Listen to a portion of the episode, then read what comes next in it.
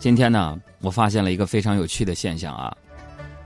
你们看啊，我们这个直播间同样是输出这个十八度的空气，在盛夏的时候呢，它就是冷气，进来直播间呢得带着微博，而到了现在，同样是输出十八度的空气，却是暖气。这也就是说，表面上你在改变环境，其实是环境定义了你，对不对？你在南方的艳阳里，大雪纷飞；我在北方的寒夜里，四季如春。所以听我们节目，除了能听段子之外，听新闻之外，还能听到很多智商。朋友们，就我这个智商，就像我小腹的这个赘肉一样，放在那儿，你要不吸的话。都能流到脚面子上。今天呢，早上我去这个食堂吃饭呢，大家都在那儿排队打饭的啊。嗯，我为什么要说这个事儿呢？朋友们，我就觉得人呢，趁着年轻的时候到处旅行旅行，趁着年轻的时候脑子里有什么想法赶紧实现，啊，趁着年轻的时候呢，啊，脑子好使的时候想干点啥努力干点儿。我说杨哥，这是怎么了？怎么了？我可以这么讲，朋友们。我觉得我人过了三十之后啊，脑子有事没事就抽筋。我这几天不知道是水逆了，还是点儿背，或者说纯粹的倒霉，还是自己智商下降。然后今天我一张银行卡，我寻思换手机了，咱登录 app 吧，登录密码忘了。然后我是登录码忘了没关系，取点取点现金是吧？到那我们楼下 ATM 机，输入四次超限了。超限超限吧，咱智商不行，去银行吧。招商银行告诉我，啊，你这密码，你这玩意儿五存款要五万以上的话吧，你得先挂失，然后四天之后才好使。朋友们，四天之后我再花钱，我饿死吗？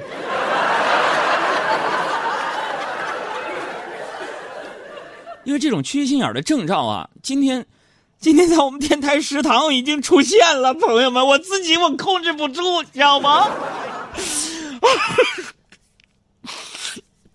咋回事，朋友们？我真的，我现在特别需要呵护和需要你一个温暖的拥抱，给我。大家在食堂啊，都在那排队打饭呢，这很正常吗？我们电台有一个一米九七的这么一个大个儿，他端着一碗粥就从我面前经过，是吧？一米九七，我个儿矮呀，是吧？基本上我的我我的脑袋能到他的胸部就不错了。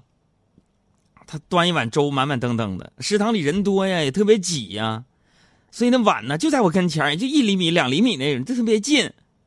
我一睁眼，平视就能看见他。当时朋友们，我我其实我内心我只是单纯的，我就怕那个粥洒我身上，对吧？完了，我脑子一抽筋儿，我那个身体居然神出鬼没的就趴上去，就喝了一碗那个粥，一口。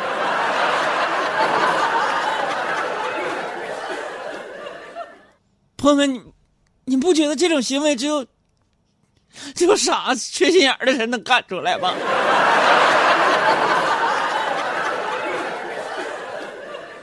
你就眼睁睁的看一个一米九七的一个大个男在我面前吓哭了。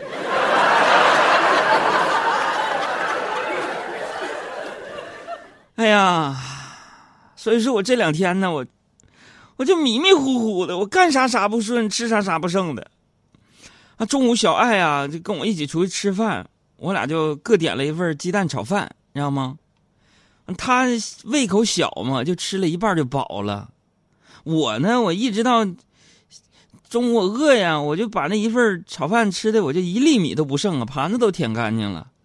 啊，结账的时候，老板呢在那个饭桌旁边就看着小爱的盘子就说了：“啊，你这是鸡蛋炒饭啊，十块钱。”然后那老板看着我的盘子，皱了皱眉头说：“哎，你你哎。”哎，你这你吃啥？这是？哎呀，你说说啊，你说说，我在老板这儿吃饭，我点的啥？老板，你心里还没点数吗？我不就是能吃吗？我做错了什么？我不就是在食堂偷摸喝了一碗粥？我也，我这是对粮食的尊重啊！哎呀，这两天好多烦心事儿，真的，一来二去的。惹得我这情绪就格外暴躁，真的。虽然我知道一切都会好起来的，但是我感觉啊，目前照这个速度发展下去，可能、似乎、也许、背不住、大概、仿佛、maybe，下辈子。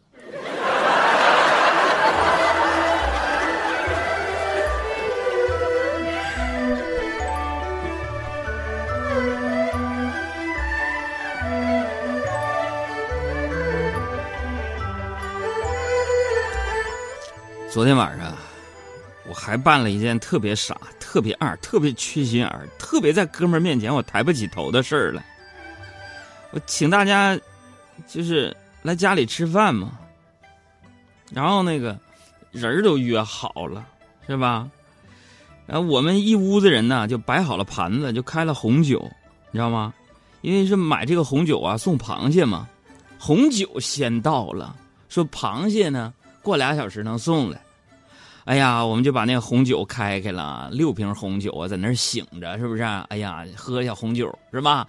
吃下螃蟹多好啊！过了一个小时，等商城送那个螃蟹嘛，结果等来的朋友是四张螃蟹券儿。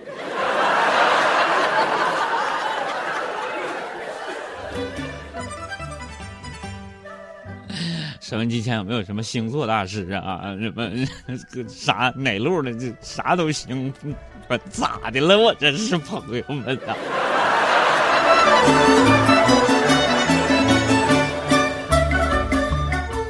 这这我不想活了！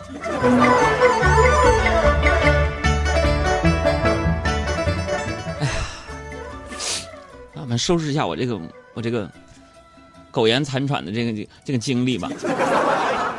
后来呢？后来我就请朋友们出去吃的饭嘛。一激动我又多喝了两杯。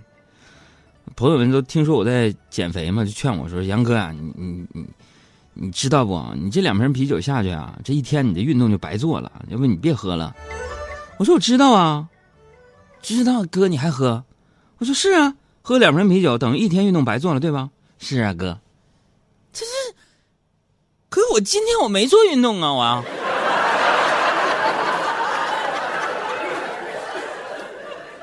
朋友们，我说这话有毛病吗？那昨天为什么要请这个哥们儿们吃饭呢？主要主要是我这阵子啊，前一阵子一直在这个深圳公出是吧？待了待了一段时间啊。我说哥，你怎么了？你不一直直播吗？是我朋友去深圳公出，可咋的了，朋友们？刚才我脑子自己又不听使唤了。我说的是我自己啊。哎呀，是我一个朋友去深圳公干，待了三个多多月才回来。然后回来之前呢，我说给他接风洗尘，嗯，他也说呢，给我在深圳的特产嘛，结果昨天呢，昨天我就把他从飞机场接回来的时候啊，我就发现，朋友们，我这个人呢，虽然说看起来很大气，但是我很介意别人曾经给我许下的诺言。比如说，你杨嫂说爱我一生一世，比如说永远让我永葆青春，比如说这位深圳的朋友说回来给我带土特产，所以我才去接站接的他，这就飞机场接的他。今天我一看我就不乐意了，我的妈呀！你说好给你接风洗尘，我办了啊！你说好你给我带那个深圳的土特产呢？深圳啊！那么大一个科技之乡，什么腾讯呢，这那的 QQ 都在都在深圳，是不是？你给我整点土特产回来呀？两手空空啊，这很明显忘带了吗？是吧？可能他从我这个眼神当中，犀利的小眼神当中，读出了我内心的些许的不满，和我在心里边啪嚓啪嚓给他的几个大嘴大嘴巴子，是吗？场面一度很尴尬呀。最后那哥们可能也为了缓解尴尬，就跟我说说哥呀，我深圳土特产我忘了，我要不这么的，要不我我给你充点 Q 币吧，我这是，这挺特别是吧？特别的爱给特别的你，我的寂寞逃不过你的眼睛说到这个特产呢，我觉得每个城市呢都有每个城市的特色啊，比如说北京。啊，就让人想起天安门、故宫、长城；说起西安，就让人想起兵马俑、大雁塔；说到南京啊，就让人想起中山陵啊、夫子庙；想起我们那个东北啊，就想起，嗯，我装一天三顿小烧烤啊。呃，说回东北啊，说起这个东北啊，大家都觉得烧烤是东北特色，其实不然。我作为一个土生土长的一个东北人。我可以负责任的告诉你，不是烧烤，搓澡才是我们东北一大特色，你知道吗？没事，一家老小上澡堂搓搓澡，是吧？喝点小下午茶啊，按个小摩，吃小自助餐，哎呀，老得了，往那睡一小觉。就是可以这么跟大家说啊，就是我们东北澡堂子搓澡师傅，那我跟你说，你表面上是个搓澡的，其实啊，那都是半个心理咨询师啊。真的，我经历太丰富了。就是他给你的这个肉体去泥儿的同时，还帮你去除心灵的污垢。你就比如说我，我这个肚子我全都是肉吧。我那天我就去搓澡了，师傅就跟我说：“老弟呀，你这不算胖啊，前两天来个胖子呀，顶正常你这个体格仨呀，我就搓了半天呢。最后啊，他自己不好意思，还送我一盒烟呢。”然后我说：“我说哥呀，我这每个月工资全花光了，没钱给你买烟。”啊，师傅就说了：“年轻人就就应该这样啊，是不是？年轻的时候能攒住钱呢，因为那时候没啥买的呀。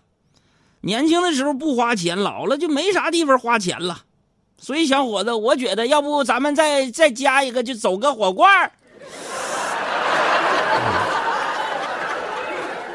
哎呀！可以负责任的说啊，就是我们东北特色，就是接地气的这个特色，是吧？这个什么东西都西化的一个年代，像什么大众浴池啊、搓澡啊，我觉得这才是最返璞归真的生活之美啊！要说起现在这个时代，很多人纵使身在国外，但是心早就飞到这个，呃，人在国内啊，这心都飞到大洋彼岸去了啊！住着西式花园洋房，是吧？你你要不了解这世界地理的话，朋友们，你就去一个一二线城市，你去了解了解他们这小区，什么佛罗伦萨这那的，这这国外地理都学会了 啊！住着西式花园洋房，吃着西餐，啊，接受着西式教育，等等等等。你就比如说我我我我老板女儿读了一所西式教育的小学，哎呀妈呀，小学里边可开心了，人家每天无忧无虑的，甚至让老板的女儿都爱上了上学，你可能吗？啊！为什么喜欢这个学校？据女儿自己讲说，因为放学之后有无穷无尽的辅导班要上，啊。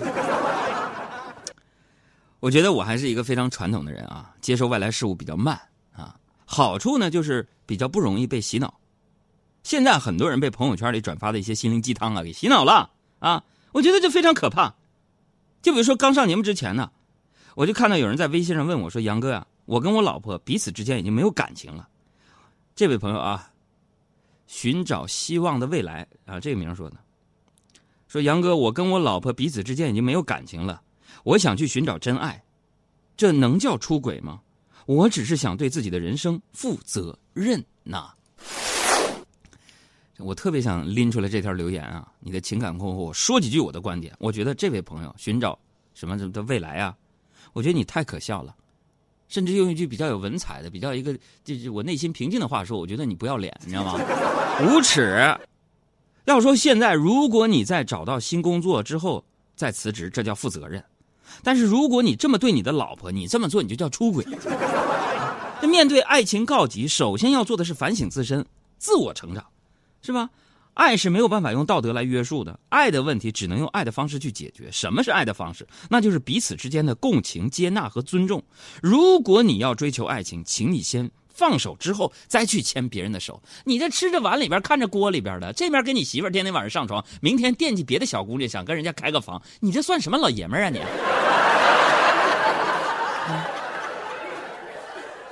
啊，不过这些事儿啊，真的有的时候生气啊，不说了，行不行？希望你好自为之，啊！说回我自己的生活，说到洗脑，我妈最近就是被洗脑了，不知道听谁的推荐，老头老太太们，真的，我奉劝各位叔叔阿姨啊，别这么做。我妈非要让我花三万块钱给她买一个保健床，三万块钱一个保健床，我就仔细研究啊，从这个医学的原理解释给她听，啊，可谓是有理有据，根本无法反驳我呀。完事儿了，我就跟我妈说：“妈，你明白了吗？”然后我妈叹了一口气，跟我说这样的一句话：“说，哎呀，明白了，他们都是骗人的。”我说：“哎，对了，就他们跟我说养儿防老，都是骗人的呀。”妈妈照顾你了。